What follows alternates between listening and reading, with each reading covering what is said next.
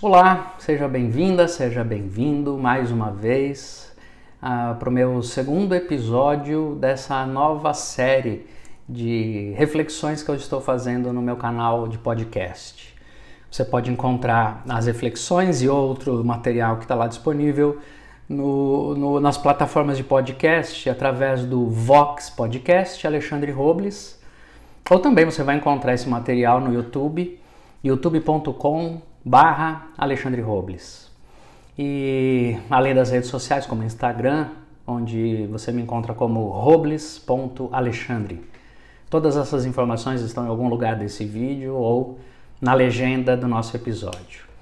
É, hoje, nesse segundo episódio, eu quero falar um pouquinho com vocês sobre a existência, sobre a realidade dos traumas. O que são os traumas, como eles, se, como eles são gerados, onde eles ficam e como nós podemos lidar com eles. O trauma é um evento ou um condicionamento, uma experiência que se repete, que aconteceu nos primórdios da nossa existência, quando a gente ainda era muito bebezinho, e alguns desses traumas ainda acontecem no ventre, e eles se estabelecem em nós através de emoções que ficam marcadas. Isso é um trauma. É uma experiência, é uma repetição, é um condicionamento, é um desejo que os pais geraram e projetaram em nós. São experiências muito profundas que aconteceram na primeira fase da nossa vida, que é justamente a fase onde nós não temos consciência do que está acontecendo e por isso os traumas se manifestam e se encaixam, se alojam no nosso inconsciente. Esse ambiente que para psicanálise é um universo inacessível que nós não conhecemos, ele não se manifesta, ele não, ele não pode ser acessado, melhor dizendo, mas que interfere diretamente na nossa vida. As coisas que aconteceram na nossa história na infância, elas influenciam diretamente o nosso jeito de pensar, nosso jeito de olhar para a vida, os nossos sentimentos, nossas emoções, os comportamentos, as reações, tudo. Muito mais do que nós somos capazes de compreender e imaginar. Esses traumas ou esses eventos traumáticos que ficam em nós, eles podem ter acontecido de modo objetivo ou eles podem ter sido apenas uma fantasia que nós criamos de algum momento da nossa vida. Uma sensação de abandono sem que de fato tenhamos sido abandonados, uma sensação de desproteção sem que de fato tenhamos sido desprotegidos, uma sensação de agressão sem que de fato isso tenha acontecido. Existe essa possibilidade da nossa, das nossas emoções terem sido marcadas por impressões que nós tivemos na nossa infância e que geraram em nós um condicionamento traumático, uma dor e que não necessariamente tem a ver com a realidade, mas que na época, naquele momento, aquilo causou em nós uma dor tão grande que ficou marcado, impresso em nós como um trauma. E é a partir dessas realidades que nós não conhecemos, que fica no inconsciente, que a gente reage no dia a dia. É por isso que a gente tem certos medos e certos, certas coragens, é por isso que a gente tem certos desejos, certos impulsos, é por isso que a gente repete alguns comportamentos é por isso que somos o que somos, por causa de coisas que aconteceram neste passado remoto, que nós não temos como acessar naturalmente e que influencia demais a nossa vida. Algumas dessas histórias são conhecidas, algumas delas aconteceram numa época em que nós é, temos consciência. Podíamos não saber elaborar completamente a época, mas estávamos ali conscientes do que estava acontecendo algumas agressões, algumas violências, alguns abusos, algumas experiências muito marcantes naquela outra fase da infância onde nós já somos conscientes do que está acontecendo ao nosso redor, embora não tenhamos condições de elaborar na hora o que estava acontecendo. Então, é, há, há experiências que são que aconteceram na nossa vida e que nós sabíamos é, que estava acontecendo alguma coisa ainda que não tivéssemos condições de elaborar completamente, mas sabíamos. Sabíamos que era um tipo de agressão, um tipo de violência, um tipo de abandono, um tipo de rejeição, uma cobrança, um olhar sobre nós que nos causou temor, medo, tristeza, angústia.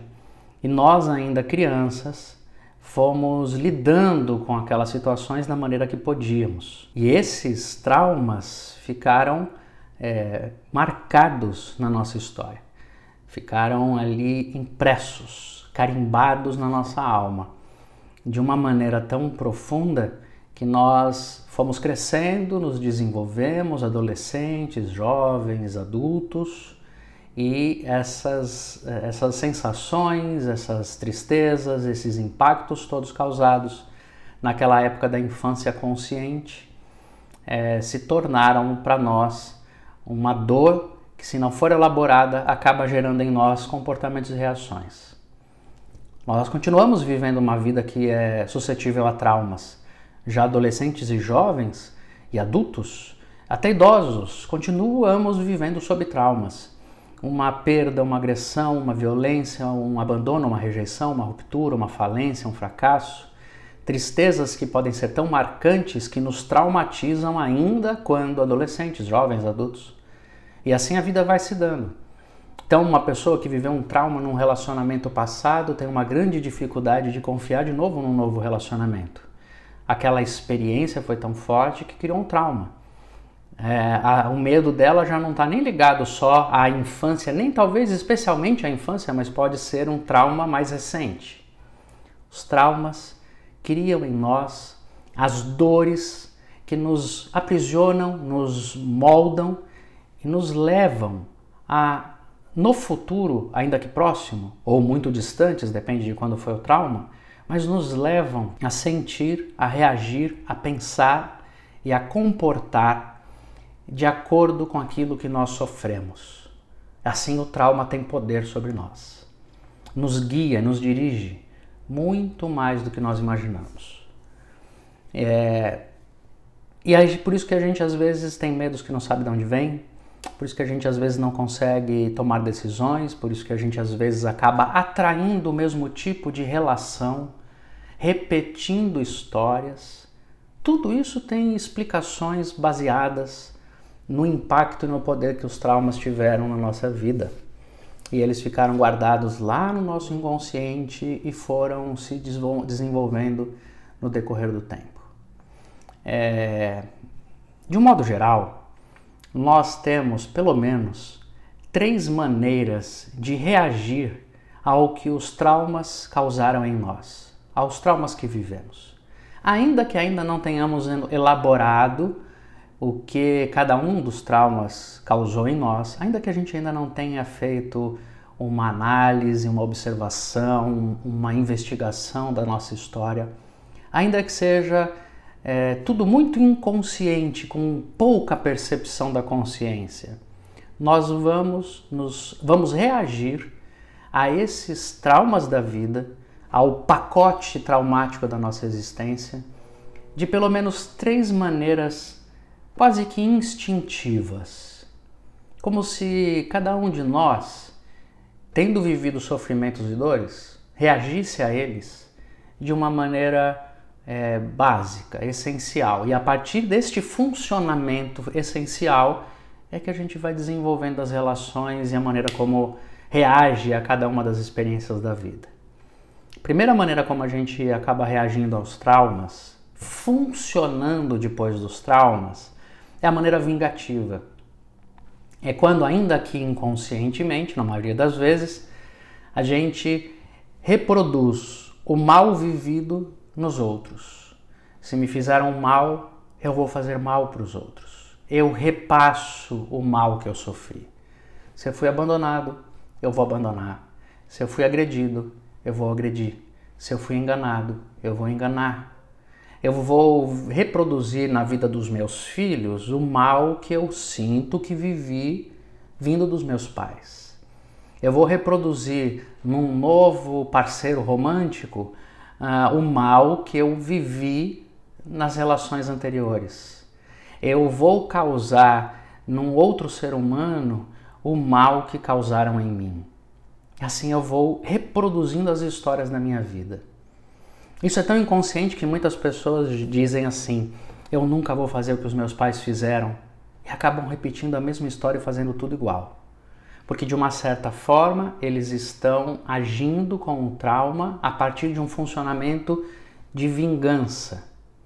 Isso é inconsciente, é óbvio, a maioria de nós não assume isso. Embora haja aqueles que, num nível de perversidade psicótica da sua construção psicológica, ainda digam: eu sei o que eu estou fazendo e vou fazer mesmo. Mas na maioria dos casos nós fazemos isso de modo inconsciente. Nós fazemos aos outros aquilo que nos fizeram de maneira inconsciente. Nos vingamos dos outros. Esse é um modelo de funcionamento inconsciente da nossa relação com o trauma. A gente precisa observar isso para ver se a gente não está reproduzindo dessa forma. Se a gente não está repassando os traumas que viveu, transferindo para os outros aquilo que nos aconteceu na vida. E a gente muitas vezes faz isso sem perceber e quando um dia olha e diz: "Meu Deus, eu fiz tudo igual". Meus pai, meu pai, minha mãe, meus pais foram ausentes, eu sou ausente. Meus pais, o meu pai teve problemas com bebida e por isso se tornou distante da família e eu estou fazendo a mesma coisa. Meus pais, meu pai e minha mãe traíram uns um ao outro e eu faço isso com meu parceiro. Eu vou transferindo o mal que eu vivi. Eu vivia num ambiente familiar de agressão, de gritaria, e hoje eu traduzo isso na minha maneira de falar com os meus filhos. E aí a gente de vez em quando se olha e diz: Meu Deus, eu estou igual à minha mãe, eu estou igual ao meu pai. É uma transferência inconsciente de mal sofrido. A gente não consegue barrar o mal que sofreu, a gente passa, transfere, repassa o mal, se vinga de alguma forma daquilo que aconteceu com a gente. A outra forma de, de, lidar com o trauma, os traumas vividos, o pacote traumático da existência, uma dinâmica de funcionamento, a outra dinâmica é ah, o vitimismo, que é quando nós nos colocamos no papel de vítima e nós dizemos que toda a culpa do universo é o outro. Tudo que acontece em nossa vida é porque o outro nos feriu porque meus pais fizeram fizeram, é que eu sou assim. Meus pais não me deram o que eu precisava, então eu sou assim. Meus pais foram ausentes e é por isso que eu sou assim. É, e eu vou transferindo isso para o resto da vida. As minhas relações são baseadas nisso.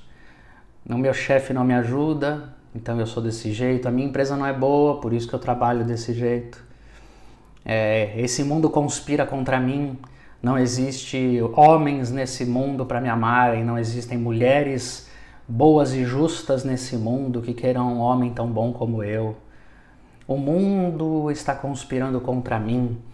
Se esse mundo fosse mais bacana, ah, eu também teria muitas coisas na vida que eu não tenho hoje, eu seria mais feliz, eu poderia conquistar as coisas. É a funcionamento vitimista na vida. A gente sofreu perdas, sofreu agressões, sofreu violência, sofreu histórias, então a gente se coloca no papel de vítima. Eu não consigo ser melhor por aquilo que eu sofri. Eu não consigo olhar para frente por aquilo que eu sofri. Eu não consigo viver por aquilo que aconteceu comigo. Então, desse, nesse aspecto, o trauma me transforma numa vítima. E isso, obviamente, acarreta muitos problemas, porque eu não consigo conviver de uma maneira saudável, eu exijo demais dos outros. Eu espero que as pessoas com quem eu convivo sejam completas, plenas, perfeitas. Eu me acho digno de receber muito mais do que eu recebo, eu sempre acho que estou recebendo pouco, eu sempre sou ingrato com a existência, está tudo faltando. Eu sou, eu começo a me tornar uma pessoa enfadonha e reclamadora. Fica difícil viver comigo porque eu reclamo de tudo o tempo inteiro. As coisas nunca são boas o suficientes para mim, ninguém é perfeito o suficiente para viver comigo, todo mundo tem defeitos graves. As minhas conversas são somente fofocas e críticas da vida dos outros. Eu estou sempre me colocando como uma vítima. Eu transfiro, eu pego tudo aquilo que me faltou um dia e digo que essas coisas que me faltaram me tornaram uma pessoa assim como eu sou. Eu transfiro isso para os meus companheiros, os meus amigos, os meus colegas de trabalho, o meu chefe, o meu marido, minha esposa, meus filhos. Eu fico transferindo e dizendo: Ah, se o meu filho fosse melhor, ah, se o meu chefe fosse melhor, ah, se o meu marido me entendesse, ah, se a minha mulher me entendesse, ah, ah, se as pessoas fossem como eu quero que elas sejam, a minha vida então seria boa. Chama-se um funcionamento vitimista da existência, que é uma maneira de reagir ao pacote traumático. E a última abordagem que eu quero trazer para vocês sobre isso é que a gente pode também reagir ao pacote traumático da existência de uma maneira reparadora, que é quando a gente se coloca na existência tendo sentido a dor que sentiu, tendo minimamente, ainda que através do autoconhecimento, da própria reflexão, minimamente conseguiu se dar conta de que sofreu coisas na vida, sofreu no passado, as dores estão lá, mas a gente minimamente consegue fazer um tipo de uma síntese do passado e a gente entende que o que aconteceu passou. A gente minimamente consegue se acomodar na vida, minimamente consegue se erguer para ter condições de dizer o seguinte: eu não quero que ninguém sofra o que eu sofri. Eu não quero que outras pessoas passem pelo que eu passei. Eu não quero que outras pessoas sofram aquilo que eu já sofri um dia. Então, se um dia eu me sentir abandonado, rejeitado, eu vou me ocupar na vida e vou ocupar espaços nas minhas relações, sempre prestando atenção em quem se sente menosprezado, rejeitado, abandonado. Um dia eu passei fome, isso me mexeu de tal maneira que agora nessa, nesse olhar restaurador da, da, própria, da própria relação com o mundo, eu queira me engajar em situações, em causas que me façam é, promover de alguma maneira a possibilidade de que ninguém mais passe fome. Eu sofri abusos, agressões e violências, então eu olho para as outras pessoas ao meu entorno e eu quero que elas sejam protegidas desse mal. Eu tenho um olhar misericordioso, constrangido, é, desejoso de que as pessoas sejam poupadas daquilo. Eu sofri relações familiares difíceis e eu olho para os meus filhos e quero poupá-los dessa dor, poupá-los desse trauma, poupá-los desse problema.